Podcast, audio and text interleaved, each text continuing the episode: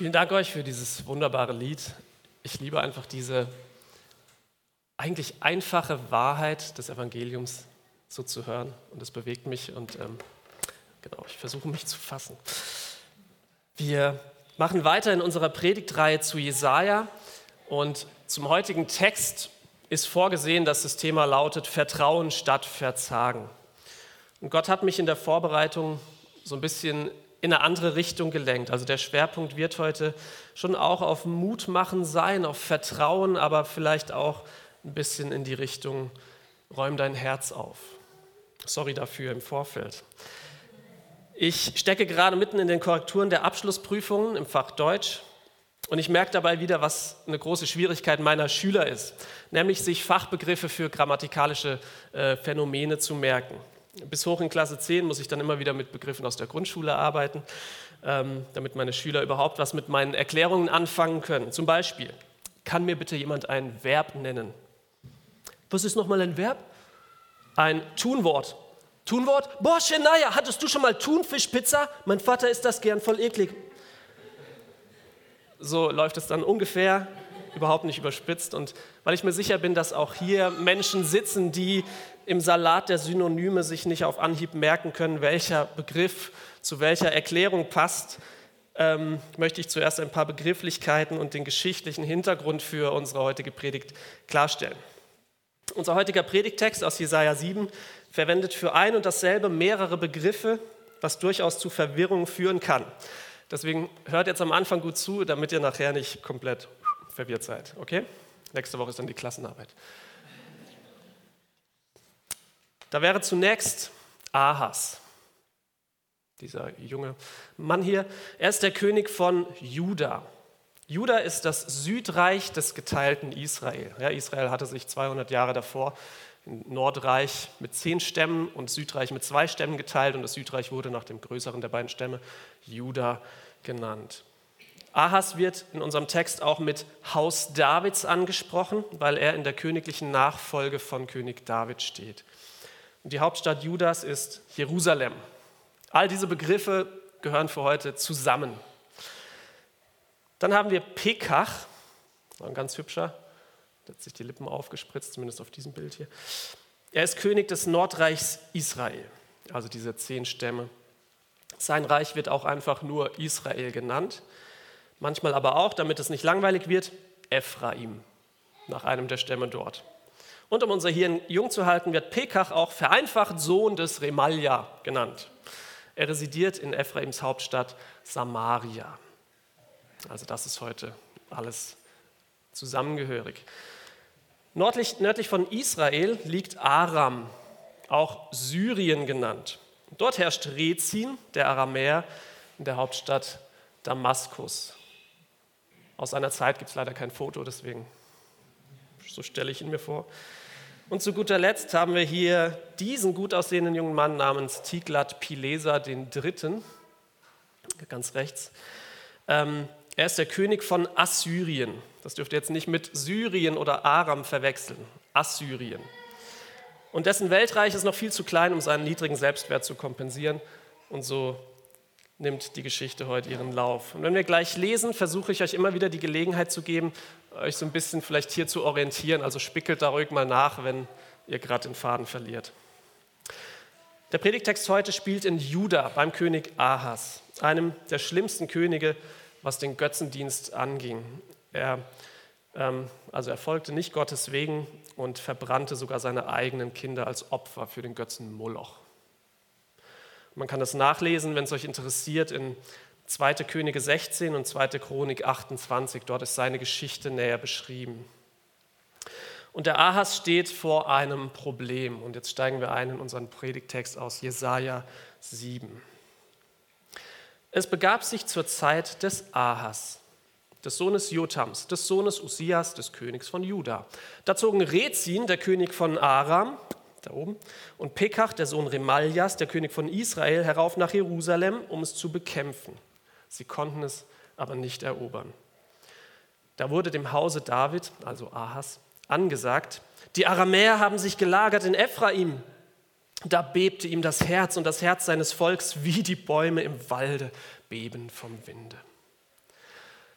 Man fragt sich vielleicht, wie kommt es denn, dass jetzt hier das Brudervolk von Juda, Ephraim oder Israel, sich mit den Aramäern oben verbündet, um Juda zu bekämpfen?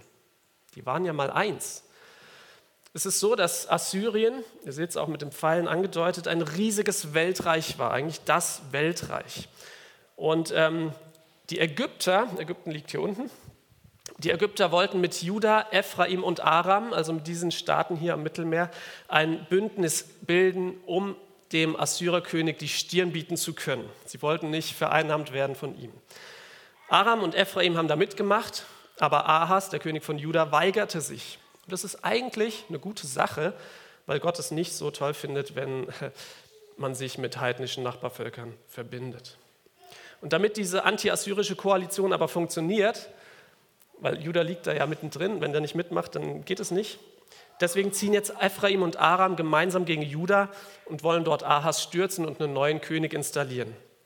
Der wird später der Sohn Tabeals genannt. Wer das ist, weiß ich nicht. Und dieser König, der sollte dann eben bei der anti-assyrischen Koalition mitmachen. Jetzt steht Ahas unter dieser Bedrohung. Und was tut er? Er ist ja, er hat eine fixe Idee und denkt, ich setze mich doch direkt mit dem Tiglat-Pileser von den Assyrern in Verbindung, damit der mich vor den Aramäern und den Ephraimiten schützt. Und als Gegenleistung dafür gibt Ahas dem assyrischen König den Tempelschatz und den Palastschatz. Und er beraubt, man könnte so sagen, eigentlich Gott. Er beraubt Gott und gibt es dem Assyrer. Und jetzt wartet Ahas auf die Hilfe von Tiglat-Pileser, während er belagert ist von Aram und Ephraim und die Hosen voll hat. Das wird ja so schön beschrieben, wie sie zittern wie die Bäume im Walde. Wir sagen heute wie Espenlaub. Okay, so viel zum geschichtlichen Hintergrund. Und jetzt kommen wir, kommt Jesaja hier rein und erzählt dem Ahas was. Jesajas erste Botschaft an ihn in den Versen 3 bis 9. Aber der Herr sprach zu Jesaja: Geh hinaus, Ahas entgegen, du und dein Sohn Shea Jashub an das Ende der Wasserleitung des oberen Teiches, an der Straße beim Acker des Walkers und sprich zu ihm: Hüte dich und bleibe still. Fürchte dich nicht und dein Herz sei unverzagt vor diesen beiden Brandscheiden, die nur noch rauchen. Andere Übersetzungen schreiben, sind wie so qualmende Stummel also die haben, sprich, ihre besten Zeiten hinter sich. Da geht nicht mehr viel. Also fürchte dich nicht. Vor dem Zorn Rezins und der Aramäer und des Sohnes Remaljas. Weil die Aramäer gegen dich Böses ersonnen haben, samt Ephraim und dem Sohn Remaljas und sagen, wir wollen hinaufziehen nach Juda und es erschrecken und für uns erobern und zum König darin machen den Sohn Tabeals. So spricht Gott der Herr. Es soll nicht geschehen und nicht so gehen sondern wie Damaskus das Haupt ist, oder man könnte auch sagen die Hauptstadt von Aram, so soll Rezin nur das Haupt von Damaskus sein. Und in 65 Jahren soll es mit Ephraim aus sein, dass sie nicht mehr ein Volk sein. Und wie, Samar, wie Samaria das Haupt oder die Hauptstadt ist von Ephraim, so soll der Sohn Remaljas nur das Haupt von Samaria sein. Glaubt ihr nicht, so bleibt ihr nicht. Das ist hier vermutlich das erste Mal, dass Gott den Jesaja mit einer Botschaft rausschickt, seit er diese krasse Vision vom Thron Gottes hatte, von der wir letzte Woche gehört haben. Und zwar soll Jesaja zum Ende der Wasserleitung des oberen Teiches beim Acker des Walkers gehen. Was hat Ahas hier zu suchen? Also warum soll er ihn dort treffen? Naja, Rezin und Pekach stehen vor den Toren der Stadt und kratzen sozusagen an der Mauer. Und Ahas versucht alles zu tun, dass die Belagerung Jerusalems nicht im Desaster endet. Deswegen kontrolliert er diese Wasserleitung. Denn wenn die Belagerer die manipulieren oder stilllegen oder umleiten, dann wäre Jerusalem ziemlich schnell weichgeklopft gewesen, weil sie nichts mehr zu trinken haben. Und im Kapitel 36 bei Jesaja, da kommt exakt diese Wasserleitung, also genau dieser Ort, nochmal vor. Und wer eine Bibel vor sich hat, kann da mal rüberblättern. Jesaja 36, Vers 2. Da findet genau an der gleichen Stelle auch so eine Begegnung statt, hier aber zwischen Ahas Sohn, Hiskia, und dem Feind. Ein kleiner Spoiler, es ist dann der Assyrer, der vor der Tür steht. Dumm gelaufen. Und im Vergleich zwischen dieser Situation bei Ahas und zwischen Hiskia sieht man schön, wie unterschiedlich diese beiden Könige mit der Bedrohung durch die Feinde umgehen. Hiskia vertraut sich nämlich Gott an. Ahas reagiert anders, wie wir gleich feststellen werden. So, und mitten in diese Bemühungen von Ahas, da irgendwie die Wasserleitung zu sichern, schickt Gott jetzt Jesaja mit seinem Sohn Shea Yashub. Das bedeutet, ein Rest wird sich bekehren. Das finde ich irgendwie cool. Es wird nicht mehr darüber gesagt, warum genau der jetzt da mitkommen soll. Aber es ist wie so eine Gegenstandslektion Gottes an Jesaja, glaube ich. So eine kleine Erinnerung. Jesaja, auch wenn du mit deiner Botschaft auf taube Ohren stößt, dann wird sich ein Rest bekehren so wie ich es dir in Kapitel 6 versprochen habe. Auch darum ging es letzte Woche. Und Jesaja bringt eine wunderbare Botschaft mit. Diesem vor Angst zitternden Ahas sagt Gott zu, dass er keine Angst haben muss, weil Gott seine Feinde in die Schranken weisen wird. Und er macht das ganz konkret, wenn er sagt, dass jeder dieser beiden Herrscher, die ihn jetzt bedrohen, König über sein eigenes Land mit seiner eigenen Hauptstadt bleiben wird. Und dazu gibt Gott dem Ahas hier noch einen genauen Zeitplan mit. Innerhalb von 65 Jahren wird Ephraim kein Volk mehr sein. Und es kam tatsächlich so. Die Assyrer führten einen großen Teil der Ephraimiten erstmal in die Verbannung nach Assyrien weg und brachten gleichzeitig neue Menschen aus anderen eroberten Ländern nach Ephraim rein, sodass die ursprünglichen Ephraimiten so stark verdünnt wurden mit anderen Nationen, dass sie ihre Identität als Volk verloren. Und dieser Prozess war tatsächlich nach 65 Jahren abgeschlossen. Und das ist übrigens ähm, der Beginn des bis ins Neue Testament andauernden Clinches der Juden mit den Samaritern. Juden und Samariter konnten sich nicht ausstehen, weil die Samariter, ja, die sind benannt nach der Hauptstadt Samaria von Israel, weil die Samariter ähm, in den Augen der Juden eben ein unreines Mischvolk waren, so Halbjuden, aber eben auch nicht ganz. Und heute feiern wir Pfingsten, und wir feiern, dass Jesus denen, die an ihn glauben, den Heiligen Geist gibt. Und kurz nach dem Pfingstfest, als das passierte äh, in Jerusalem, als der Heilige Geist auf die Jünger kam, kurz darauf ging der Apostel Philippus nach Samaria und predigte dort. Das wäre vorher undenkbar gewesen. Aber durch den Heiligen Geist geht er dahin. Und ähm, es kommen Leute zum Glauben und erhalten auch den Heiligen Geist von diesen Samaritern. Und diese über 700 Jahre andauernde tiefe Feindschaft wird wieder zur Gemeinschaft. Und das ist das, was wir am Pfingsten erleben, wie die Trennung und Zerstreuung, die die Königreiche dieser Welt bringen, ins Gegenteil verkehrt wird, wenn wir uns Gottes Königreich hingeben. Dann fügt er die Fragmente, die Zerbrochenheit, die Zerstreuung wieder zusammen durch seinen Heiligen Geist zu einem Leib aus allen Gläubigen. Und es wird so schön gesagt im Neuen Testament, zu allen Gläubigen aus Jerusalem, aus Judäa, um Jerusalem rum, aus Samaria, es wird explizit erwähnt, und bis an die Enden der Erde. Und das sind wir. So, Gott sagt Ahas hier also zwei Dinge. Erstens, fürchte dich nicht. Und zweitens, deine Feinde, die dich jetzt gerade belagern, werden keinen Bestand haben. Und das finde ich schon stark, weil Ahas das absolut nicht verdient hat. Der hat seine Kinder Götzen geopfert.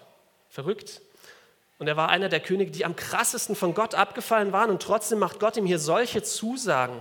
Und wenn ich das lese, dann macht mich das demütig, weil ich es auch nicht verdient habe, dass Gott mich annimmt. Mein Knopf ist auf, war keine Absicht. Ich habe es auch nicht verdient, dass Gott mich annimmt. Aber es liegt eben nicht an mir, sondern an seiner Barmherzigkeit. Und diese erste Rede Gottes beendet er mit den Worten, glaubt ihr nicht, so bleibt ihr nicht. Und das ist einerseits eine Zusammenfassung dessen, was die Ephraimiten jetzt demnächst erleben werden, weil die glauben nicht. Da gab es keine gläubigen Könige von Anfang an, in Juda schon. Und es ist aber auch eine Warnung an Ahas, dass der Fall Ephraims auch für ihn und sein Reich kommen könnte, wenn er sein Vertrauen nicht in Gott setzt. Denn was wird denn passieren, wenn Ahas sich von Tiglat-Pileser abhängig macht? Ich glaube, so weit denkt der Ahas gar nicht. Ja, dann ist man dem unterworfen. Man muss tun, was der sagt und ist nicht mehr frei. Und ich habe fast das Gefühl, so weit hat Ahas gar nicht gedacht. Und deshalb versucht Gott es sogar noch ein zweites Mal und kommt jetzt mit einem Top-Angebot daher, wie wir weiter lesen. Jesajas zweite Botschaft. Man könnte auch sagen, Gottes zweite Botschaft durch Jesaja. Ab Vers 10. Und der Herr redete abermals zu Ahas und sprach, fordere dir ein Zeichen vom Herrn, deinem Gott. Es sei drunten in der Tiefe oder droben in der Höhe. Obercool. Gott belässt es nicht bei seinem Angebot, seine Zusagen zu vertrauen. Er bietet Ahas sogar an, ihm zu beweisen, dass das eintreffen wird. Er kann sich ein Zeichen fordern. Also ich hätte es gemacht, glaube ich. So, sowas wie, Herr, schreib mir eine Botschaft in die Wolken. Ja, so ein Text, der da erscheint. Oder Herr, lass ein pinkes Einhorn in die Waldstraße, äh, die Waldstraße runter galoppieren. Aber Ahas sprach, ich will es nicht fordern, damit ich den Herrn nicht versuche. Was fangen wir denn damit an? Ist, was für ein Dummkopf, oder? Wie kann man das nicht tun? Ahas hätte sich Pizza wünschen können und die Welt hätte es ihm gedankt. Aber Ahas ist im Herzen gar nicht bereit für die Zusagen Gottes. Was Jesaja ihm hier sagt, sind Perlen vor die Säue, weil Ahas in seinem Herzen längst schon eigene Pläne gemacht hat. Er will sich lieber auf Tiglat-Pileser verlassen als auf Gott. Und das verpackt er noch so fromm klingend, ja? obwohl Gott ihn doch selbst dazu aufgefordert hat, fordert ihr ein Zeichen. Das wäre keine Versuchung gewesen. Aber er will nicht. Er hat sich entschieden gegen Gott und für den Assyrerkönig. Und wie das endete, sehen wir ganz tragisch im Könige- und Chronikbuch beschrieben. Nachdem Tiglat-Pileser äh, den Rezin und die aramäische Armee oben in Damaskus eliminiert hat, reist Ahas nach Damaskus zu Tiglat-Pileser, der noch dort war, und schaute sich den dort von den Assyrern gebauten Götzenaltar an. Ein riesiges Hightech-Bling-Bling-Teil. Und Ahas baute diesen Altar in Jerusalem nach im Tempel Gottes und warf alle Geräte des Tempels, des ursprünglichen Tempels raus. Das ist der komplette Abfall. Vollkommen crazy. Wenn ich das lese, macht mich das richtig betroffen. Und ich habe mir dann so vorgestellt, ja, wie wäre das denn, wenn ähm, wir hier im AB das Kreuz von der Wand nehmen würden, den Altar samt Bibel rausschmeißen würden und dann einen Buddha aufstellen würden, weil der schöner glänzt. Und statt Abendmahl zu feiern, würden wir dem den Bauch streicheln. Wie würde es euch gehen, wenn wir das tun würden als Gemeindeleitung? Ich hoffe, schlecht. Schaut, das wäre keine Entscheidung wie über die Farbe der Stühle oder des Fußbodens. Das wäre eine Komplettaufgabe unserer Identität als Gemeinde, eine Absage an Gott. Und Ahas hat genau das gemacht. Und ich glaube, dass wenn wir uns als Christen auf Dinge und Mächte verlassen, die nicht Gott sind, dann wird es uns auch so ergehen. Glaubt ihr nicht, so bleibt ihr nicht. Und ich denke, wir müssen da auch in unserem persönlichen Leben immer wieder aufräumen. Denn wer an Jesus glaubt, dessen Körper ist ein, Achtung, Tempel, ein Tempel des Heiligen Geistes. Das lesen wir in 1. Korinther 6, Vers 19. Das heißt, der Heilige Geist wohnt in den Gläubigen. Und ich glaube, wenn jemand gläubig geworden ist, dann bleibt er da auch wohnen. Aber es wird auch im Neuen Testament gesagt, dass wir den Heiligen Geist dämpfen können. Also irgendwie können wir ihn schon so klein halten. Und wo wir uns anfüllen mit Zeugs, das wir konsumieren und das uns vernebelt, da ist irgendwann kein Platz mehr für den Heiligen Geist. Und man wundert sich vielleicht, wo das Feuer hin ist. Die Begeisterung für Gott, der Eifer, die erste Liebe für ihn, wie damals, frisch nach der Bekehrung. Und deshalb schreibt Paulus in Epheser 5, Vers 18, und betrinkt euch nicht oder berauscht euch nicht mit Wein, denn das führt zu einem zügellosen und verschwenderischen Leben, sondern lasst euch vom Geist Gottes erfüllen. Es gibt ein Entweder-Oder. Und dieses Erfüllen mit dem Geist Gottes geschieht in dem, dann werden hier vier Punkte genannt, ja, indem wir uns gegenseitig Lieder singen, aus vollem Herzen, indem wir ihm für alles danken und indem wir uns in Ehrfurcht vor Christus einander unterordnen. Wo passiert das? Das passiert zusammengefasst im Gottesdienst zum Beispiel. Da seid ihr ja schon mal richtig. Gleichzeitig müssen wir aber auch Raum schaffen in unserem persönlichen Tempel. Also betrinkt euch nicht, heißt es hier, sondern. Und ich glaube, dieses Betrinken steht hier sinnbildlich für alles, was uns irgendwie berauscht. Es kann alles Mögliche sein. Was berauscht uns denn? Stundenlang TikTok-Videos glotzen, zum Beispiel. Und das ist ja auch was, ja, ich, ich merke das ja auch so, diese bewegte Bilder auf Bildschirmen haben eine unfassbare Anziehungskraft. Ist auch erwiesen, dass das Glückshormone freisetzt und wirklich berauscht. Aber hat es einen Nutzen? Oder vielleicht eine Stufe krasser, Pornokonsum. Oder vielleicht auch Schlaf. Ich schlafe gern. Oh, das berauscht mich richtig. Ausschlafen am Sonntag und deshalb den Gottesdienst verpassen und damit die Gelegenheit, sich mit dem Geist Gottes füllen zu lassen. Ich will keine Moralpredigt halten, aber wer sehnt sich denn nicht danach, mit dem Heiligen Geist erfüllt zu sein? Ich auch. Aber er braucht auch Platz. Und vielleicht ist heute der Tag, an diesem Pfingsttag, dem Fest der Ausgießung des Heiligen Geistes, dass du in deinem Tempel aufräumst und beginnst, das rauszuschmeißen, was da nicht hingehört und damit dem Heiligen Geist wieder Raum zu geben. Was ist es bei dir?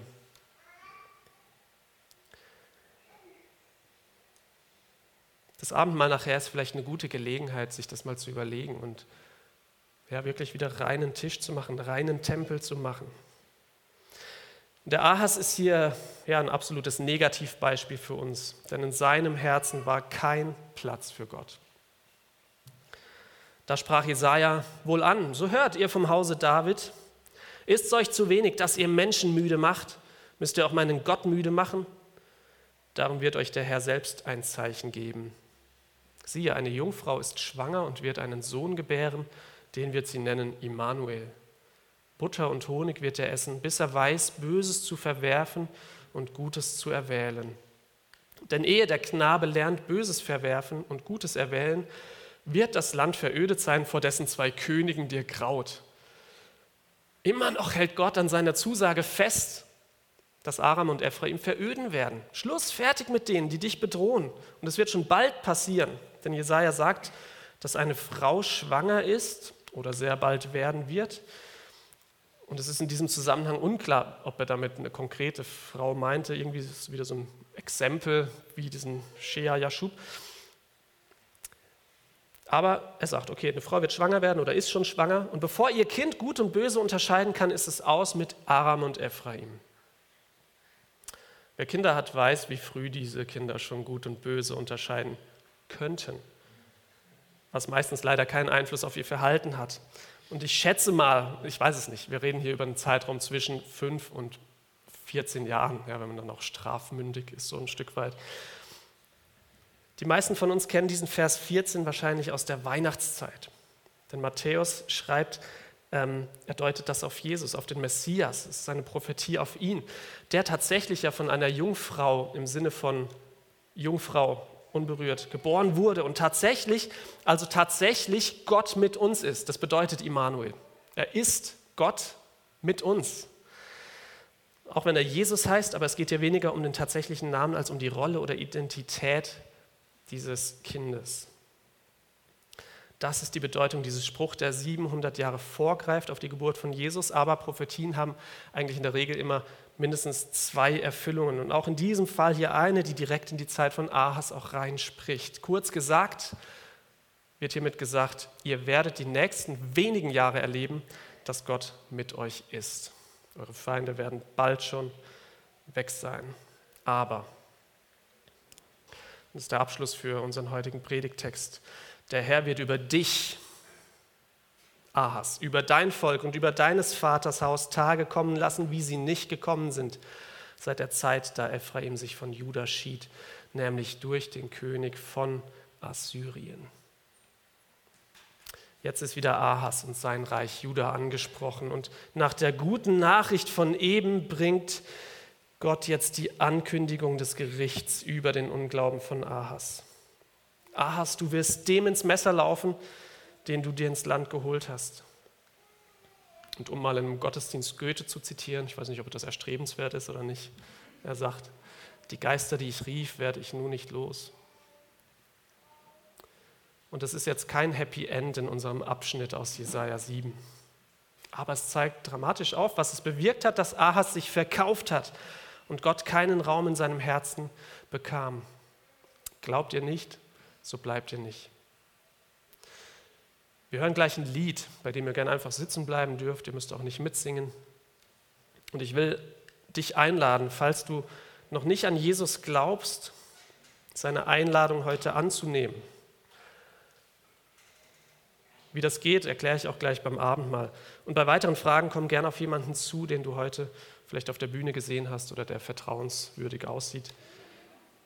Und wenn du schon an Jesus glaubst, also dein Leib schon ein Tempel des Heiligen Geistes ist, dann nutzt doch jetzt diese nächsten Minuten und das Abendmahl, dir bewusst zu machen, was in deinem Tempel des Heiligen Geistes drin ist, was da nicht sein sollte. Und fass dir ein Herz und schmeiß es raus. Schmeiß es raus mit Gottes Hilfe. Und das kann wehtun, kann einen Kampf bedeuten, aber ich glaube, das lohnt sich, dass der Heilige Geist wieder Raum gewinnt.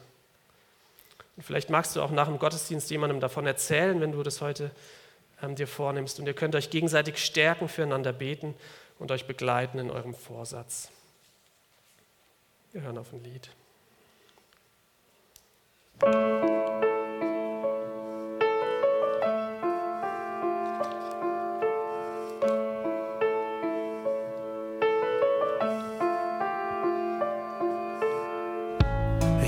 Ein Sammler, ich hab mein Leben zugebaut. Auf der Suche nach Glück hätte ich fast meine Seele verkauft. Hab jedes Zimmer in meinem Kopf zugestellt, dass ich kaum noch laufen kann, dass ich kaum noch atmen kann. Ich bin kein Jäger, nur ein Gejagter Von meinen Gefühlen getrieben, von Gedanken gequält. Hab meine Wohnung nur von außen dekoriert. Jetzt stehst du vor meiner Tür, stehst du vor meiner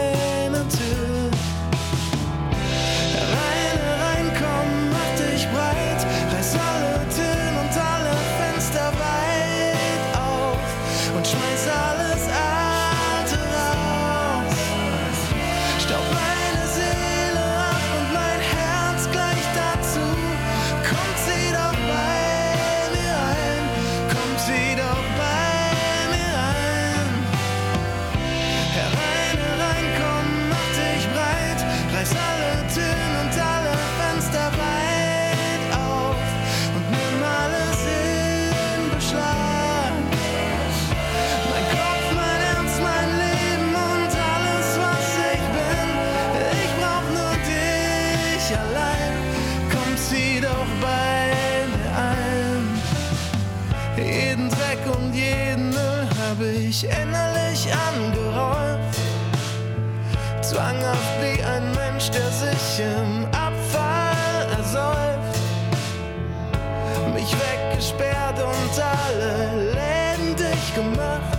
Im Kampf gegen das Sonnenlicht und Sehnsuchtsfinsternis. Mit dir kommt